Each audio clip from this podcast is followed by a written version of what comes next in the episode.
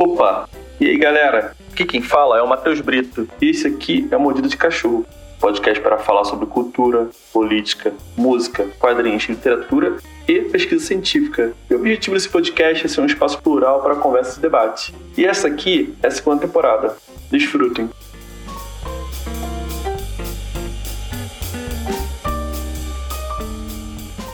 Senhor Cristiano Onofre, quanto tempo, hein? Desde aquele dia lá na Liberdade que se encontrou por acaso. E aí, cara? Tudo bem contigo, cara?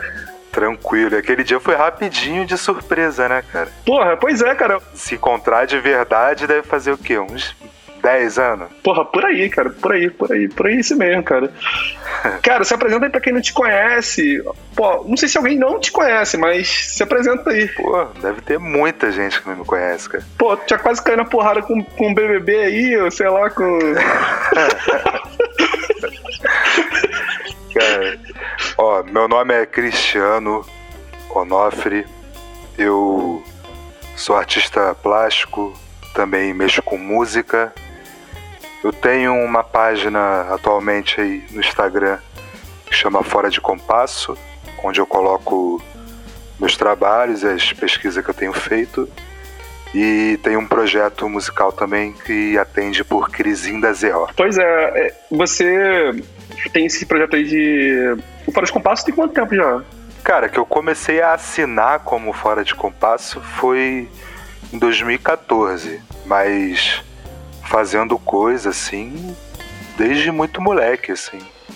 Acho que fazendo desenho, né? Pintura tal. Mas fora de compasso mesmo, como, como um vulgo, assim, desde 2014. E interessante, cara, porque eu, eu lembro que você. Lembro de você desenhar desde, desde que eu te conheço, eu via você fazendo algumas coisas, assim. Só que você me, me parecia meio despretensioso mesmo, né?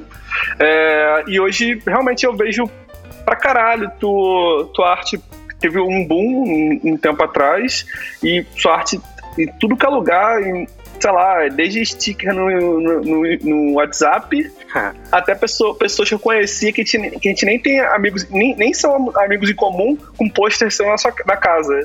Aí eu achei super foda, assim, que aí eu falei, cara, realmente saiu assim de, de uma bolha e foi pra uma parada gigantesca de um de pessoas, né? Alcançou gente pra caralho, cara. E como é que como começou isso, cara? Esse, essa explosão, o que tu acha? Pô, eu acredito que foi numa época ali que eu tava postando um, uns desenhos no, no Instagram que era que eu postava basicamente uma parada que eu desenhava bem rápido no, no meu caderninho de desenho, né? E era sempre alguma coisa com uma frase, com alguma coisa que que eu estava pensando na época ali, eu ia postando. E com esse negócio de. Acho que. Não sei se calhou de ser no mesmo momento, mas o lance de stories no Instagram, essa parada da pessoa poder repostar ali, né? É, despretensiosamente eu descobri que aqueles desenhos que eu estava postando naquela época tinham uma capacidade de engajamento muito forte ali, né? Eu acho que foi isso que aconteceu. Foi um, realmente foi um acidente, né? Nesse primeiro momento de da parada ter furar a bolha mesmo, como tu falou, né? Que até então era uma coisa que era muito fechada em pessoas que ou conheciam o meu trampo de, de antes, que era um público muito pequeno, ou amigos e tal. E nessa época aí realmente deu uma espalhada, né? Aí eu comecei a entender também um pouco como que funcionava esse lance da plataforma, tudo. Eu acho que isso também culminou muito numa época que eu tava também me entendendo como como artista mesmo, assim, né? Tipo de levar essa parte despretensiosa da parada, manter isso no, talvez no estilo da arte, mas não necessariamente no, no meu estilo de trabalhar, sabe? Entendeu?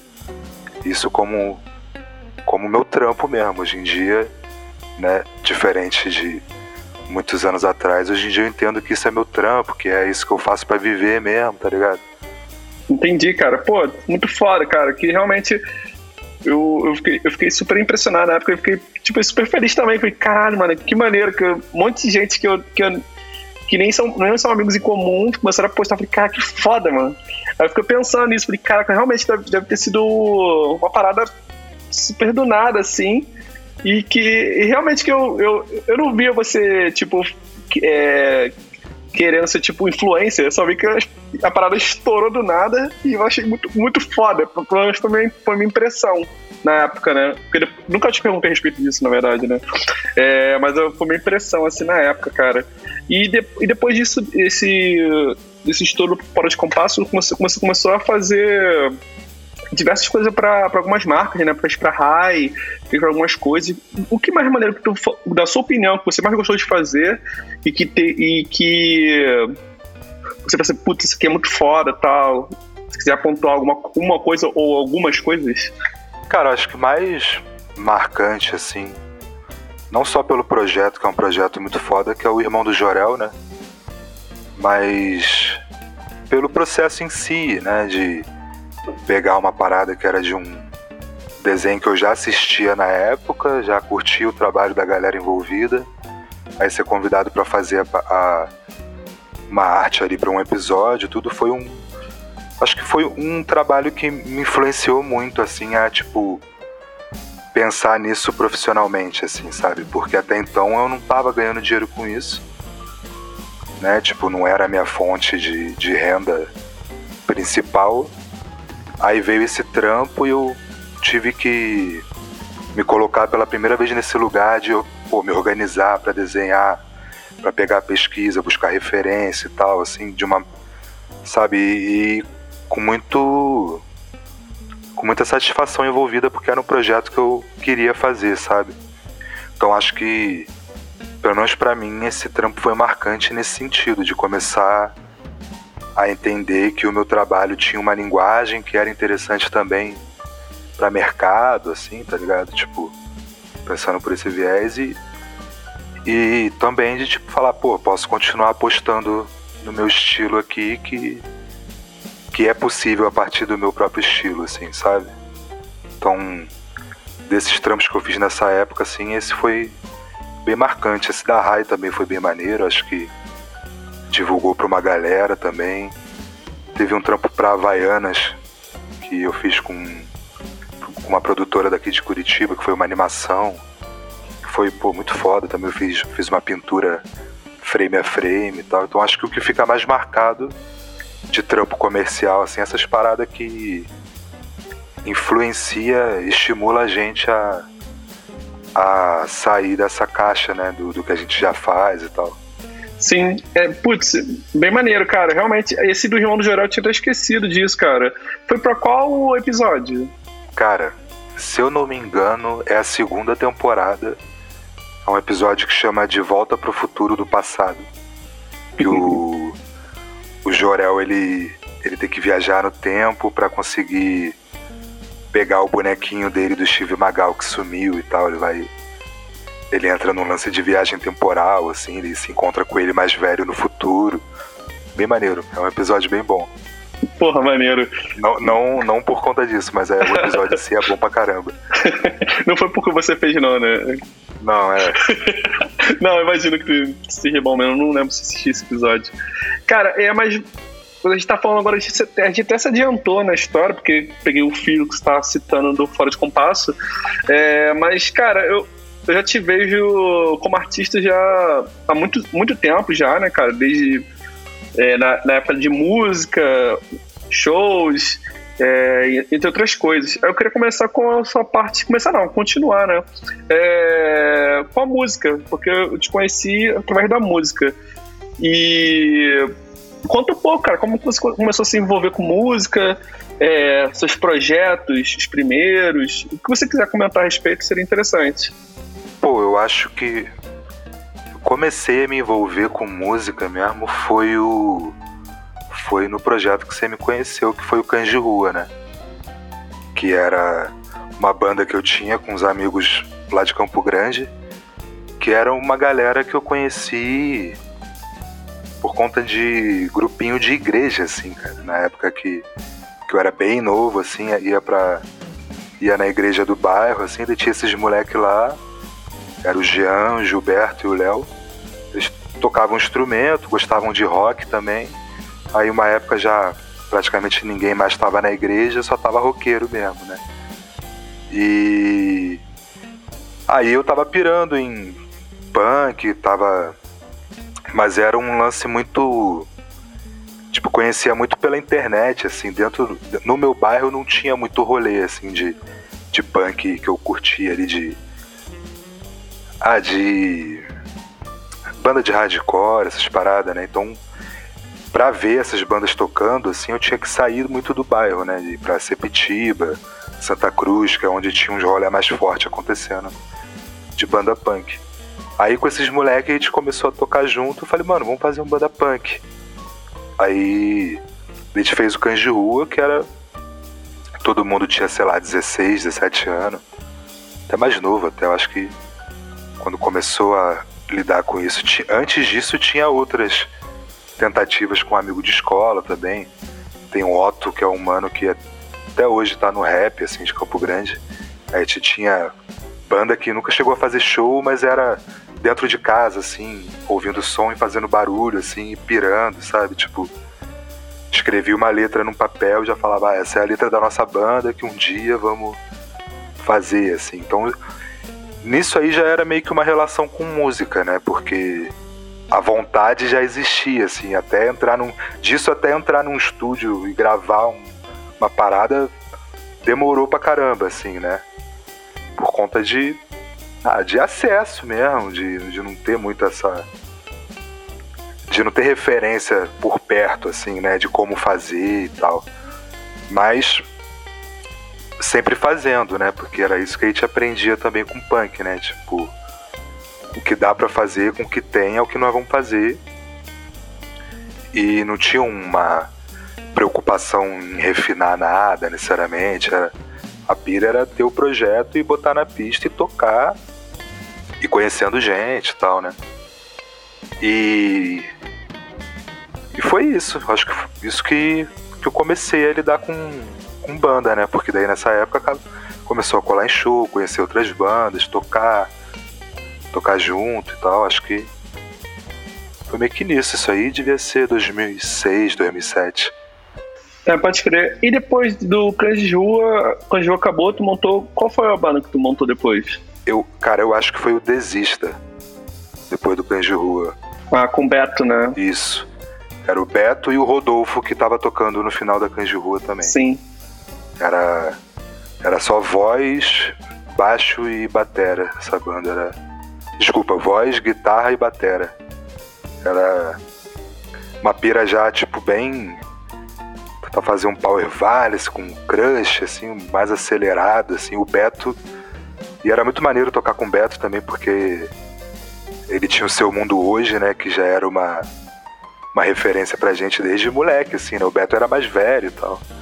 Então era maneiro tocar com ele, assim. Hoje em dia, em retrospecto, eu vejo que ele era muito paciente com a gente, assim, que a gente era bem moleque, né? Bem moleque, né? Mais novo que ele, no caso.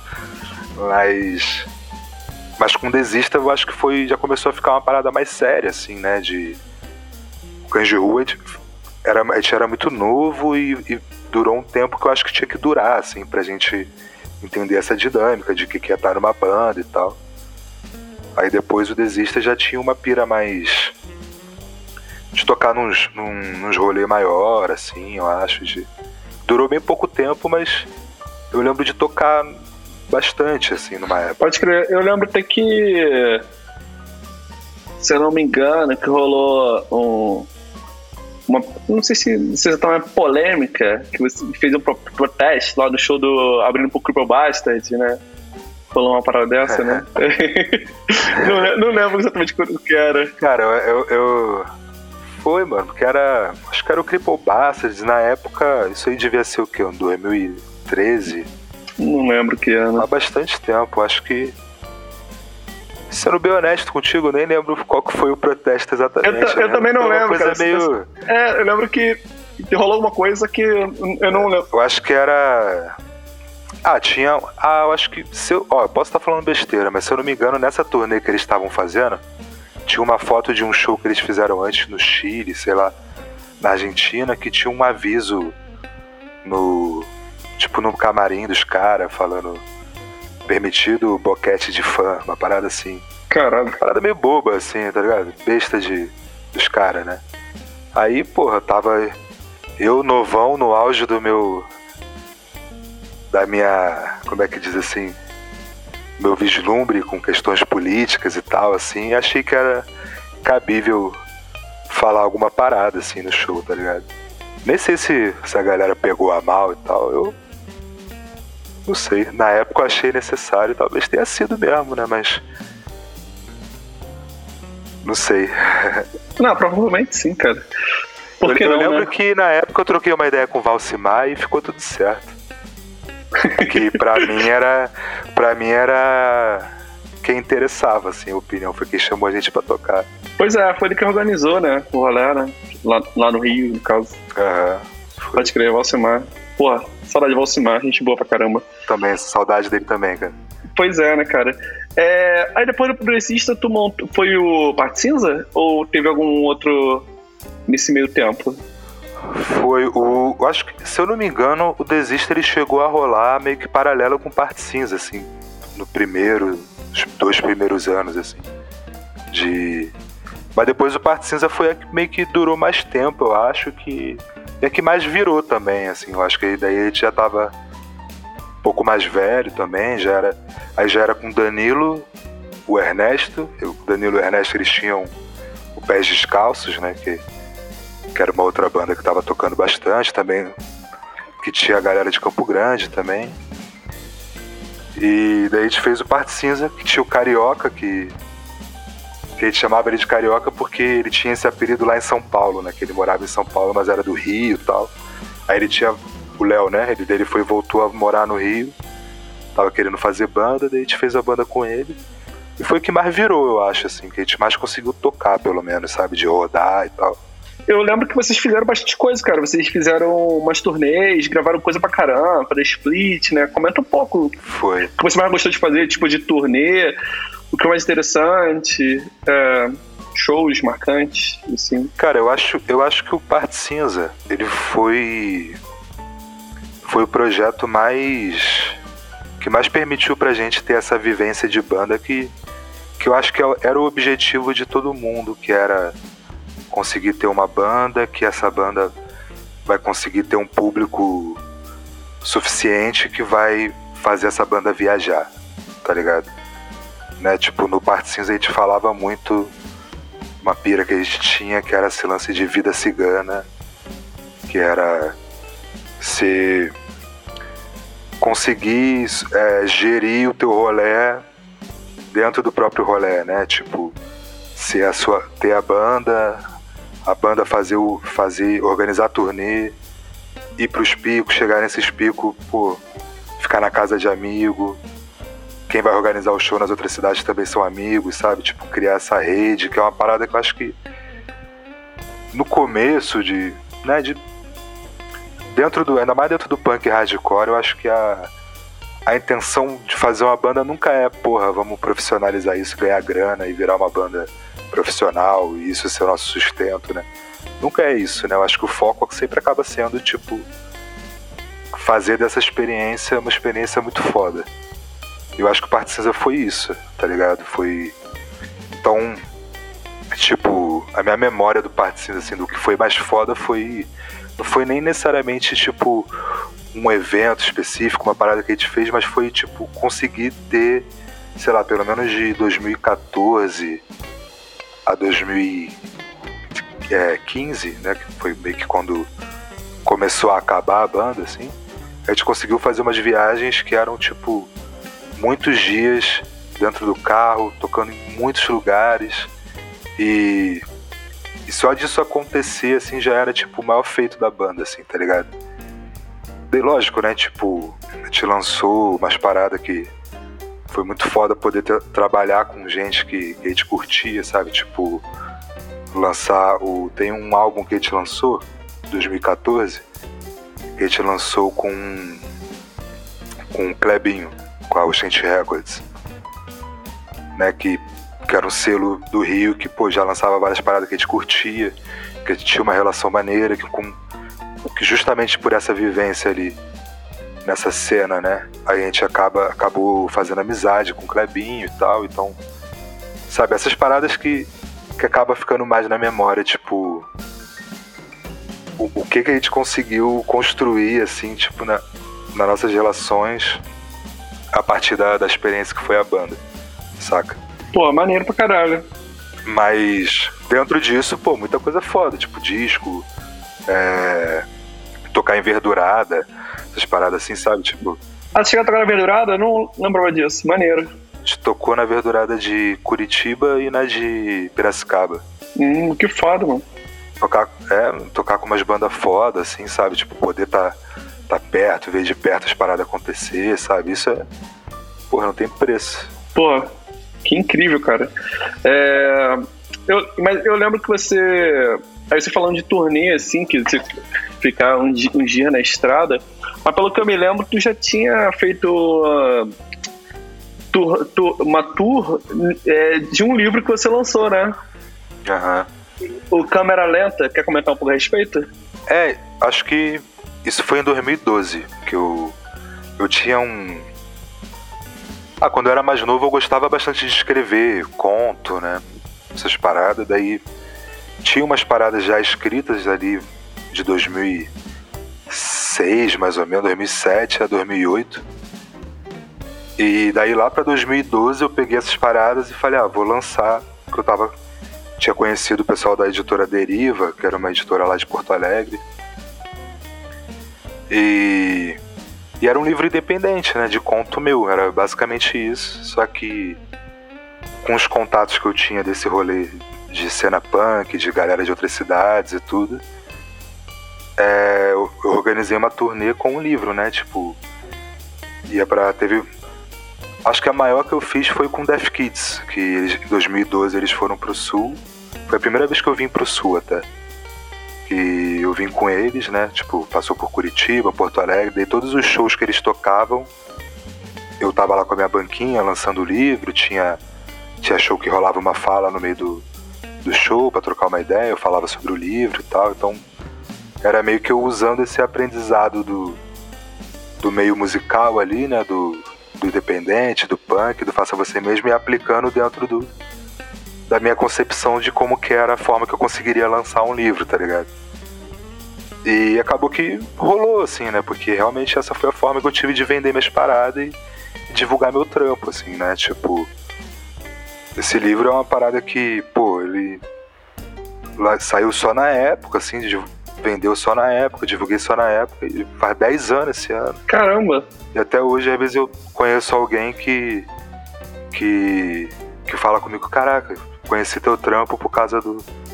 do câmera lenta, assim, eu falo, tá ligado? Tipo, então. Maneiro. Teve o retorno que eu. que eu nem sabia que era esse, mas teve, tá ligado? E, e ele tá, não tá disponível nem on online, nem nada? Não. Cara, eu Hoje em dia eu não tenho muito interesse em, em revisitar esse material, porque é parada que eu escrevi muito novo, então não sei, tá ligado? Acho que eu acho maneiro ficar meio como Lost Media, assim, tá ligado? Quem tem o livro, às vezes revende aí um dia, sei lá, assim, mas eu. Com o meu trampo eu tenho essa pira um pouco de. Deixa pra lá, né? Importante é o que tá vindo na frente, assim, tá ligado? Galera, então pirateia aí, cara. Bota a internet aí pra. É. Se alguém conhece, conseguir piratear aí. Pois é. Ah, pra não esquecer, né? Sobre, voltando no Parte Cinza, o, o editor do podcast, o Vitinho, é, mandou perguntar quando vai rolar um revival do Parte Cinza. Rapaz, vou até fazer uma denúncia aqui. Depende só do guitarrista, do Ernesto. Ih! É o, é o, ele é o único que tá morando no Rio e só que agora ele parou de tocar guitarra e só toca trompete no carnaval. Aí é fogo, é. né? Daí a gente sempre fala para ele que vamos fazer, vamos fazer. Ele fala, cara, eu não sei nem mais tocar guitarra. Mas fica aqui a denúncia, tem que botar, tem que botar a pressão do Ernesto, que a gente quer, pô. Uma hora vai rolar, uma hora vai rolar. Porra, seria maneiro pra caralho. Seria bem legal mesmo. É, e tu também teve um, um projeto acústico, né? O Lo-Fight. Tive também, cara. Foi. Pô, esse aí foi mais. Acredito que foi minha primeira tentativa de produzir alguma parada sozinho de música, assim, né? Tipo, tava aprendendo a. E como eu sempre fui muito imperativo, assim, se eu, tô, se eu tava aprendendo uma parada, ao mesmo tempo que eu tava aprendendo, eu já tava lançando o bagulho, assim, tá ligado? Então, o low fight era muito nessa pira de. Hoje em dia. Hoje em dia o low fight é praticamente um. um tipo um, um diário, assim, sabe? Um registro do, do aprendizado de produção ali, de, de beat, né? Tipo, é lo-fi pra caralho, porque eu realmente não sabia muito, assim, mas tem muita emoção na parada, assim, tem muito uma. E hoje eu curto pra caralho. Lo-fi é uma parada que eu curto pra caralho, às vezes parar pra ouvir, assim. É tipo um diário, tu lê um diário, assim, fala, caraca, olha como é que tava as paradas que eu. Naquela época eu tava pensando. Ou como que eu como que tava a minha visão, assim, de, de música, sabe? Eu acho que eu... Mas isso aí tocou, mano. Tocou... É engraçado, o Low Fight teve, acho que, assim, uns cinco shows. E foram shows muito foda, assim, não pelo Low Fight, lógico, né? Mas teve um que foi... que a gente abriu pro Polar aí no Rio. A gente, né? Era eu, no caso.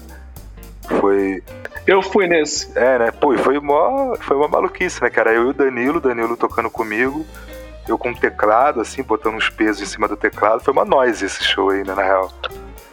E eu só tinha as letras, assim, do Lofat que eu ficava meio que recitando ali, mas uma barulheira. Teve. Teve um em Santa Cruz do Sul também, que foi com aquela banda Filhotinho, tá ligado? Uma banda de hardcore de lá antigona, assim, eles fizeram tipo uma volta nessa época. Aí eu toquei lá com eles. Mas foi maneiro porque foi, eu acho que. Primeiro projeto que eu comecei a. Tipo assim, me mantendo, me mantendo punk, mas saindo um pouco da. De um. de uma obrigatoriedade de fazer música punk, assim, sabe? Tipo Acho que foi o primeiro momento que eu comecei a, a flertar com outras sonoridades mesmo, tá ligado? Acho que talvez por isso que, eu, que seja um projeto que eu gosto tanto. Pode crer. E aí te chegou no Crisinho da que é o seu projeto atual e que tem feito até bastante. Eu vejo bastante gente falar a respeito, cara. Eu acho super maneiro. Eu, eu vi algumas vezes esse último disco é, de vocês, é o Alma, Alma Braba, né? Uhum. É, comenta um pouco como começou isso é, e qual a ideia, porque é bem diferente mesmo do que você já fazia antes, né? Uhum. Tem um pouco de funk e tal, maneiro pra caralho. Comenta um pouco. O... Então, eu. Quando o Parte Cinza acabou, né? Acabou, na verdade não. Quando eu mudei para Curitiba em 2015, né? Deu Parte Cinza ainda, ainda durou até mais ou menos final de 2015 que a gente fez, eu acho que a última turnê. Aí, na verdade, desculpa, em 2016 acabou o Parte Cinza. E nessa época, em 2016, eu já morava aqui em Curitiba, já fazia um ano. Eu tava morando numa casa junto com mais dois amigos, que era o Shaw e o Naishi. E nessa casa a gente fazia evento pra. A gente tinha um estúdio na casa que a gente ensaiava, a galera ensaiava com as bandas, assim, os amigos. E aos fins de semana a gente fazia festa, evento, show, eu organizava coisa, né? Era um espaço cultural que a gente tinha aqui, barra coletivo, né? Uma casa que era um coletivo e que a gente morava ali. Então, né, nessa casa a gente acabou fazendo muita muita experiência assim com som mesmo assim, né? Tipo, eu comecei a me interessar por discotecagem e nessa de se interessar por discotecagem, eu comecei a pesquisar muito coisas que eu ouvia, mas não necessariamente tocava, tipo funk, né? E é, música eletrônica. E nessa de pirar em discotecagem, já com, com essa pira que tinha, por exemplo, na época do Low Fight, de produzir som, produzir beat, eu e o Danilo, que já tocava comigo no Parte Cinza, também veio morar pra cá. Também morou na mesma casa, participando do mesmo coletivo a gente começou a fazer esse projeto de, de que a gente discotecava junto e produzia beat junto. Esse projeto ele chamava Malboro Cover versus Acadindo, né? Eu era o Malboro Cover e o Danilo ele assina como Acadindo tipo, a produção dele. E a gente começou a fazer esses beats e tal, daí a gente lançou um EP em 2018 com beats que a gente fez. E num desses beats eu coloquei uma voz cantando uma música com uma letra que eu fiz meio que na hora, assim, de, de zoeira, de improviso. E a gente começou a pirar, assim, era uma música que a gente sampleava o Nação Zumbi, botava um beat de funk. E, e a gente começou a pirar nessa possibilidade de, porra, se a gente fizesse um projeto com esse personagem aí, porque na hora de, de botar quem tava cantando na música, meio que só pra ter um pseudônimo, eu botei MC Crisinho da ZO, tá ligado? Aí a gente começou a falar assim, pô, vamos. Vamos pensar, assim, daí um dia em casa eu escrevi umas músicas tal, comecei a arranhar uns beats, mandei pro Danilo e falei, mano, vamos fazer. Vamos fazer, vamos ver o que dá, tá ligado? Porque daí nessa época, pô, 2018, a gente já tava. Particiza já não existia mais, já fazia dois anos, já tava dois anos sem tocar, sem ter banda tal. Tava afim de fazer alguma coisa, só não sabia o que eu queria fazer, porque eu não queria fazer mais banda punk, assim, já tava meio saturado de fazer esse som, né?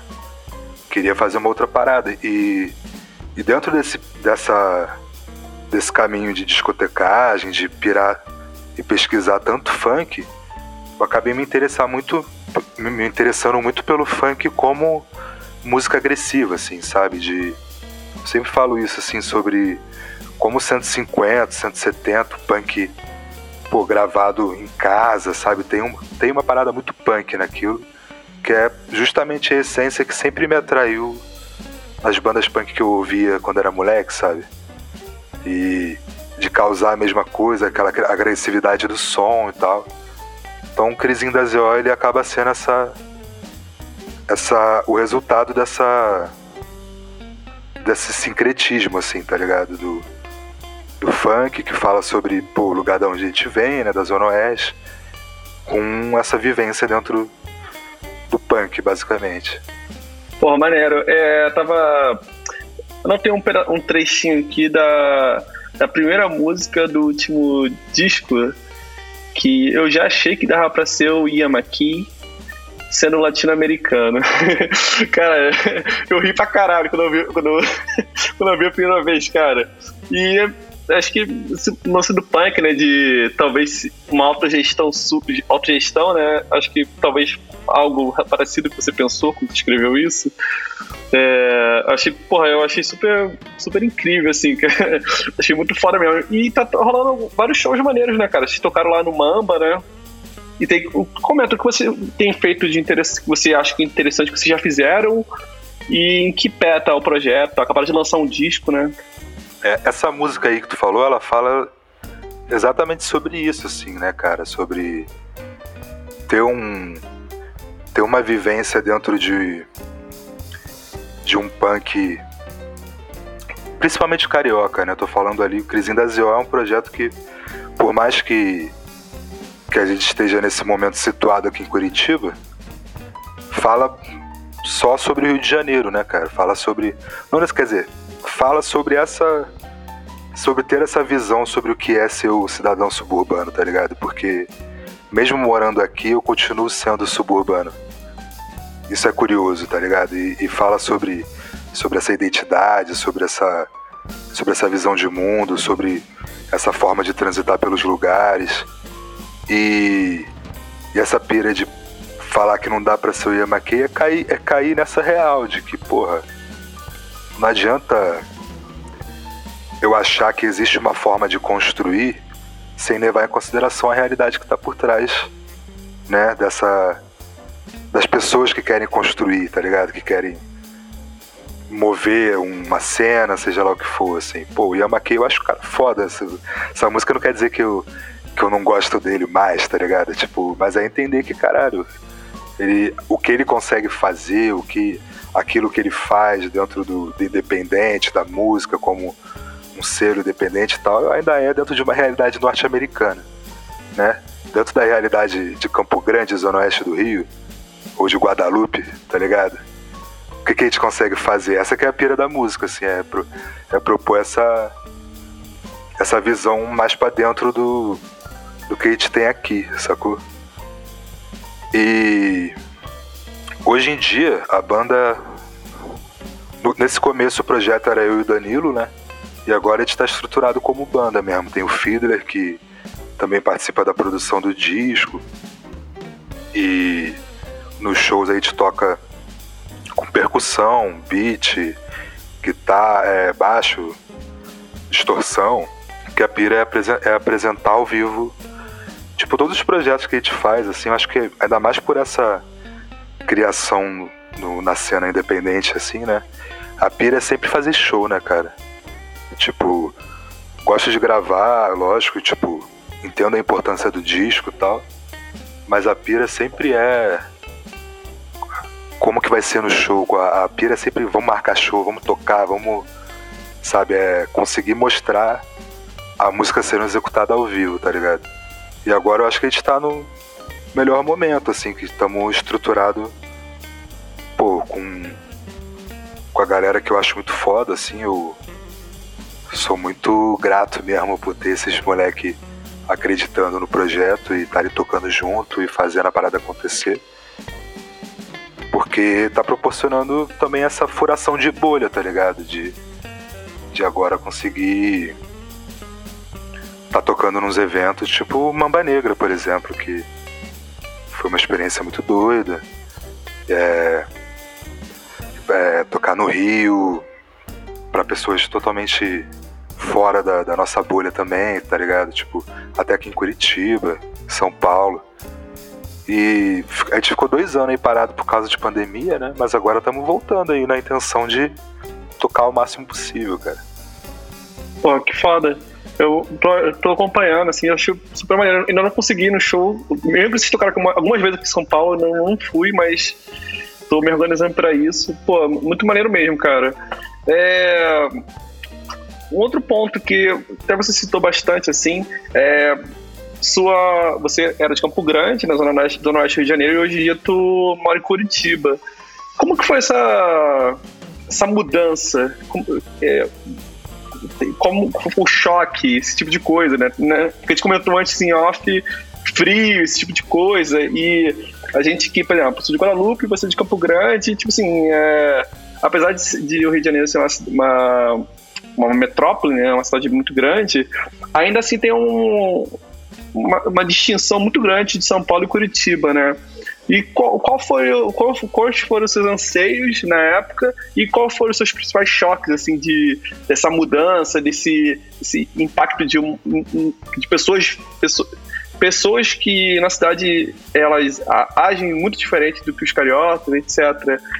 Eu acho, eu acho interessante essa, essa visão de uma pessoa de fora para comentar isso, porque realmente é bem, é bem interessante isso de é, você trazer uma, uma visão do, do, subúrbio do Rio de Janeiro para uma, uma, cidade totalmente diferente, assim. Uhum.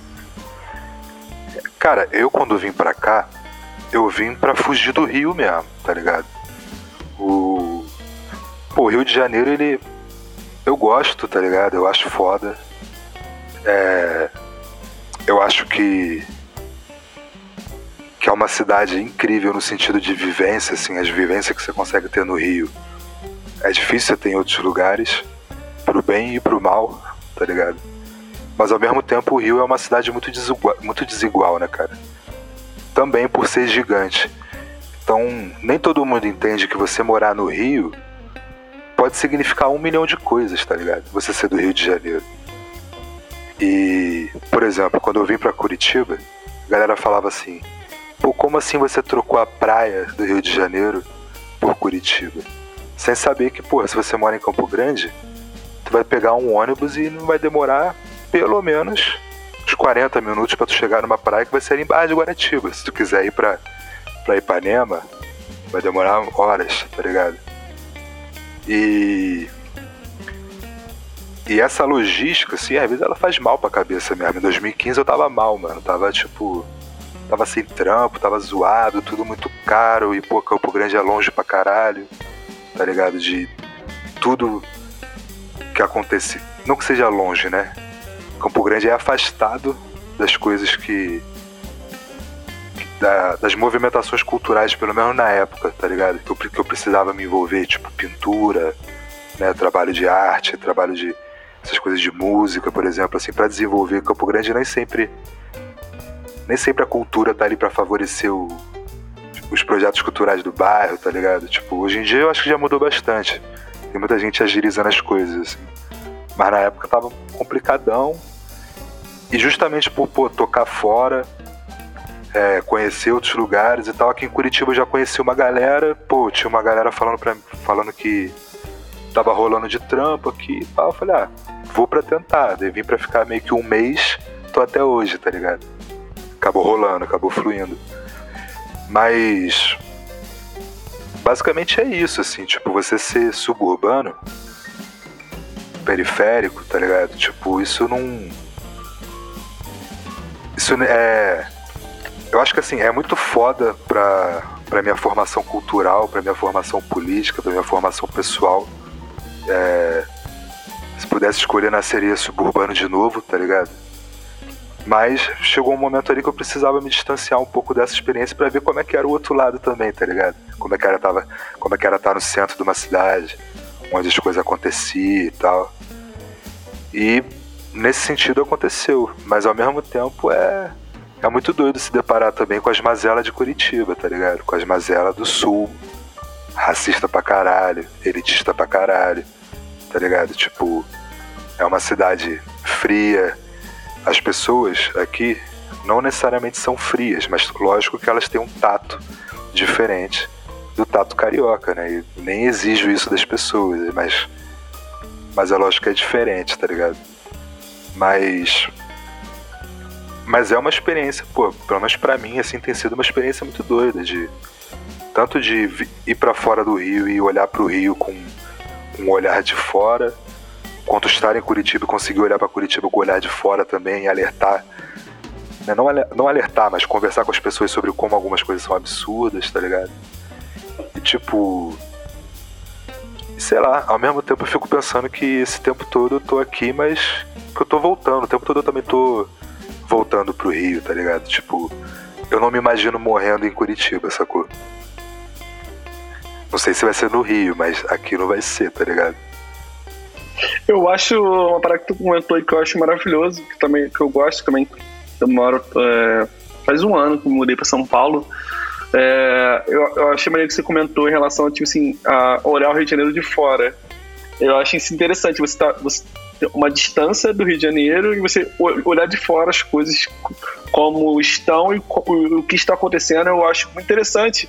Porque você estando lá, a, sua crítica é diferente. Quando está fora, você começa a entender algumas coisas até em relação a, a onde você está morando. Eu assim, puta, cara, no Rio de Janeiro seria dessa forma, ou tal coisa, pro bem ou pro, ou pro mal, assim, tá ligado? É, então, na minha cabeça, assim, é, eu não externalizo isso muito, que acho que também não, não, faz tanto sentido, mas em, eu, na minha cabeça eu fico pensando, assim, tipo assim, puta, no Rio de Janeiro seria dessa forma, sei lá, outra coisa assim, ou, pro, pro, pro mal ou pro, pro bem, né, assim, então eu fico sempre pensando muito nisso e eu acho super interessante essa visão de pessoas que saíram do Rio de Janeiro para um outro lugar que é muito diferente, né, aí foi por isso o meu, a minha pergunta, né? É porque eu acho que nunca vai ser do jeito que você acha que vai ser, né? Pra mim, o maior choque, eu acho, foi reparar, por exemplo, tipo, como realmente ali em Campo Grande, ali, ainda mais com, porra, a ascensão da milícia e tal, né? Que aí já é outros papo. Mas, pô, como você sente realmente a ausência do Estado, tá ligado? Isso que para mim é o mais chocante. Aqui em Curitiba é exatamente o contrário, né, mano? O vagabundo chama Curitiba de Europa brasileira, tá ligado? Tipo, o semáforo, as três luzes funcionam certinho, tá ligado? As faixas de pedestre, tá tudo pintadinho, assim. E, e é muito engraçado que você sendo um, um suburbano morando aqui, eu olho pra essas paradas, eu acho engraçado, tá ligado? Eu falo assim, caralho, mano, olha que doideira, mano, que cidade perfeitinha, tá ligado? É lógico que, tipo assim, tu, é, aí o espírito de, de carioca, filha da puta, assim, tu fica tirando sarro do bagulho que tá certo, tá ligado? Porque, porque você tá acostumado com, com a ausência da parada. Sacou? Tipo. Mas, mas é isso, quando você sai do lugar, você repara, né? Você olha de fora, você repara. Tipo assim, eu, eu, eu não. Eu nunca tinha reparado que é um absurdo rolar um tiro e matarem um cara na praça, tá ligado? pra mim isso sempre foi assim, ah, mano, isso acontece, tá ligado? Aí aqui em Curitiba, se rola isso, vagabundo fica em choque, pô. O Paraná TV vai ficar passando isso uma semana, assim, tipo. Tá ligado? E. E realmente é um absurdo matar uma pessoa numa praça, tá ligado? Essa que é a pira, assim. E. E como. Às vezes você sendo um carioca, dependendo da região que você vive, essas paradas elas não são um absurdo mais, assim. Aí você sai desse lugar, elas você começa a ter uma visão ampla de que realmente às vezes você vive num lugar. Né? E olha que Campo Grande, né, onde eu estou falando, assim, não é ainda o, o, o, fim, né, a completa ausência do Estado, não. Mas mesmo assim ainda é muito doido você ter a oportunidade de sair assim da tua bolha e ver outros lugares e tal, mas só me cria, para mim, só serve para criar ainda mais uma uma paixão, tá ligado, pela história do lugar por Campo Grande. Eu acho, muito, acho Campo Grande muito foda. Acho a Zona Oeste do Rio muito foda. Toda Zona Norte, Zona Oeste, Baixada, tá ligado? Toda essa, essa região do Rio de Janeiro. Ainda mais depois que eu saí do Rio de Janeiro, eu consegui aumentar ainda mais o nível de respeito e paixão que eu tenho por essa parte do Rio, tá ligado? Que é.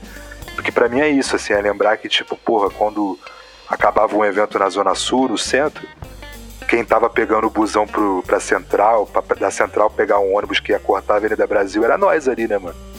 Tá ligado? É isso, assim, pensar, porra, como a gente já compartilhou essas, essas vivências, assim, tá ligado? De, de entender que o Rio de Janeiro, pô, não é a praia, tá ligado? Não se resume à praia.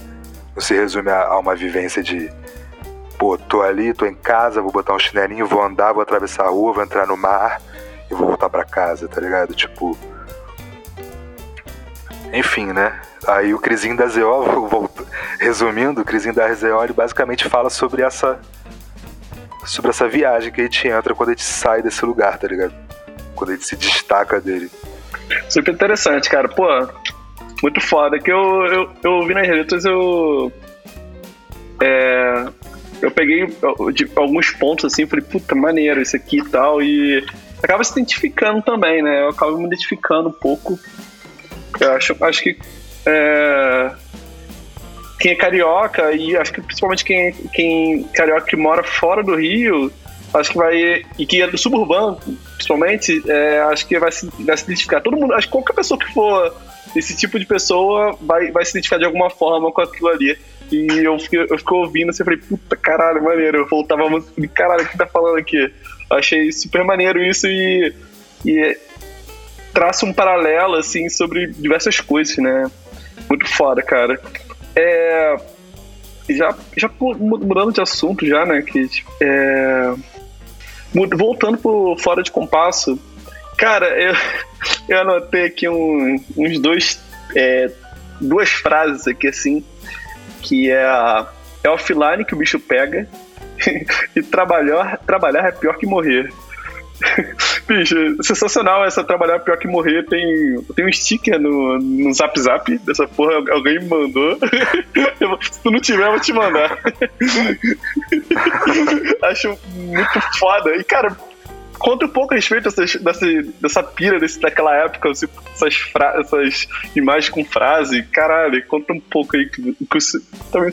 É, então, essa essa é, é bem daquela época que eu falei, que eu tinha esse caderno que eu ia anotando as paradas. Basicamente, se eu pensava alguma coisa que eu falava assim, ah, isso é uma. Talvez isso seja uma sacadinha maneira, tá ligado?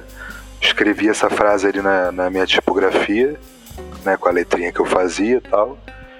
E botava um desenho aleatório que me vinha na cabeça, assim, que não necessariamente tinha a ver com a frase, às vezes tinha tal.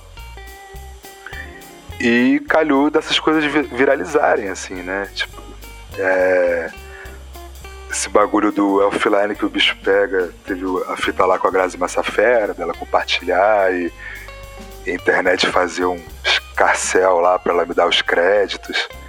Foi curioso, assim, eu tirei uma. Tirei uma pira essa época aí, fiquei só dando risada, assim, né? Vendo como que, que o negócio ia se desandando, assim. Eu nunca cheguei a me estressar com esses bagulho, tá ligado?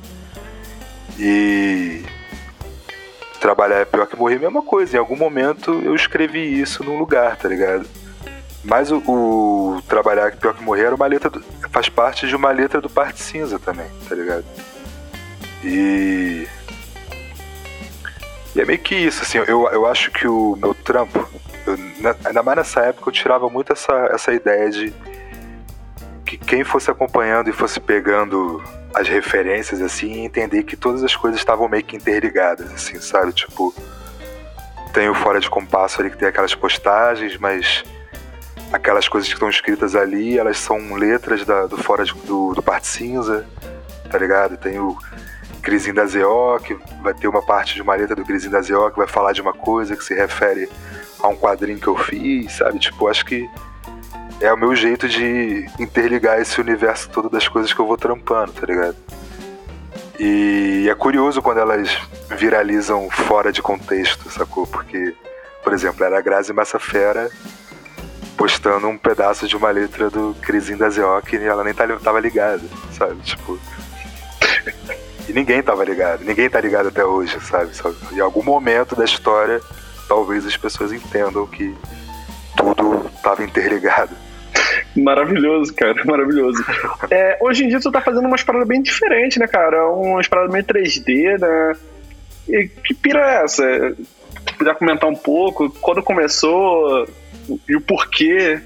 Cara, eu sempre pirei em. em. Sei lá, entender como que se dava esse fenômeno da realidade virtual, né? Tipo, tanto na temática da coisa, assim, tipo, na pira meio trágica da parada, de. do.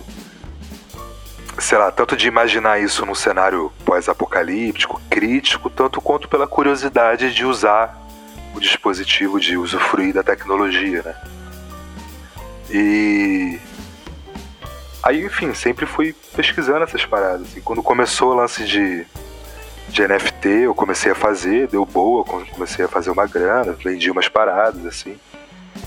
Aí comprei um, um óculos daquele e usei para para começar a estudar escultura 3D, porque pensei, né, qual que é a, como qual seria a minha aplicabilidade dentro de um de um universo de realidade virtual, né? Seria com arte.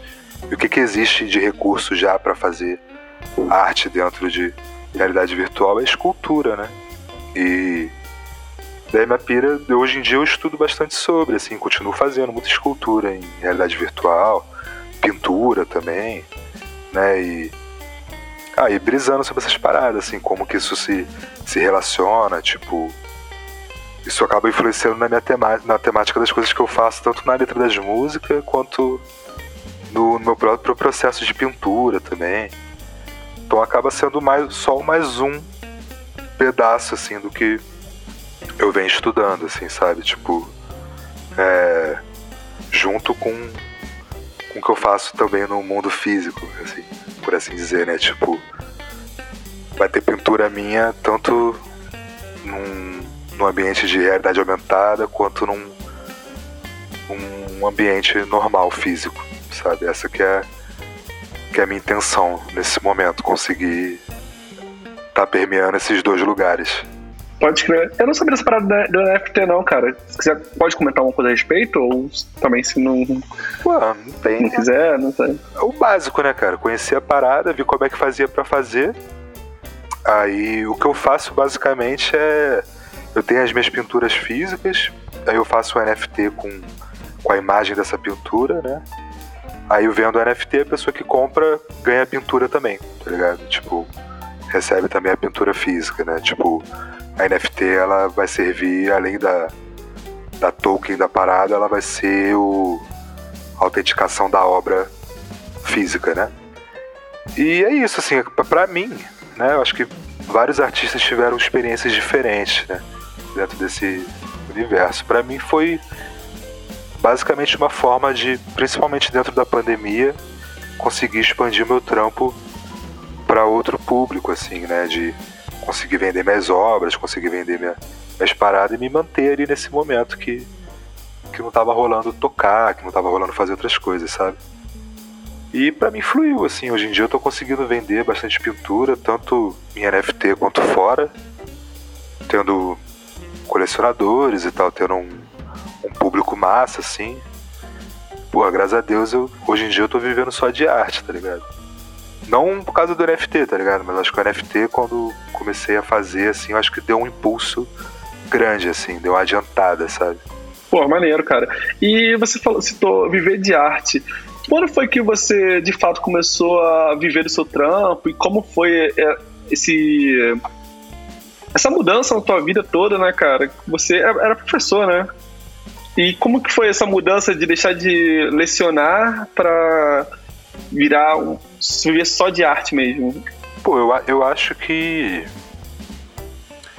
que é muito sobre o processo de se entender mesmo como artista, assim, cara. Sabe? Tipo, de. Eu fui professor 10 anos. Fiquei bastante tempo dentro de sala de aula. Dava aula de português e literatura. E. Mas eu acredito que eu me formei professor, que eu fiz de letras, mais porque eu ainda não entendia que eu era artista, tá ligado? Que eu achava que. E também porque, porra, mais uma vez, né, é inevitável voltar pro assunto de, porra, subúrbio, aquele negócio todo. É difícil. Eu não tinha vizinho artista, tá ligado? Que vivia só de arte, sacou? Alguém que eu olhasse e falasse assim, pô, olha aí. Olha o cara aí, o cara é artista, tem como você ser artista, como profissão. Pô, o cara é músico. Pô, o cara vive só de música, vive, caraca, que doideira, sabe? Tipo, eu não tinha essa referência assim, de parente, é, o, que quando eu era criança o que os adultos falavam era tipo, arte só se for um hobby, desenhar, tá ligado? É um hobby que você tem que ter. Né? Tipo, profissionalizar, trampar, você tem que ser outra parada, administrador, professor, qualquer porra assim, né? Que te permita cursar um. fazer um concurso, né? E eu acho que foi por isso que eu acabei sendo professor, não que eu não gostasse, eu acho, porra, eu gostava muito de dar aula, tanto que eu fiquei muito tempo dando aula, tá ligado? Mas eu acho que durante todo esse tempo que eu fiquei dando aula, durante todo esse tempo eu tive banda, durante todo, todo esse tempo eu desenhei, pintei e muito, tá ligado? Tipo, sempre com uma certeza de que era o que eu queria fazer, que se eu pudesse escolher entre um e outro, com certeza eu escolheria a arte, tá ligado? Sempre com essa certeza. Até que chegou um momento assim, pô, tipo. Ah, na, é, eu tive uma companheira também nos últimos anos, assim, que, porra, botou muita fé, que fala, pô, você é artista, cara, o que você faz é, é o teu trampo, você tem que valorizar o teu trampo, assim, que, sabe, tipo, tive pessoas ao meu, no meu redor nos últimos anos que, porra, me ajudaram a ter essa, essa visão de falar, porra, tem que valorizar o teu trampo, não, não faz sentido você ficar vendendo original tão barato, sabe, tipo, de de me fazer enxergar a importância que tinha em profissionalizar a parada, tá ligado?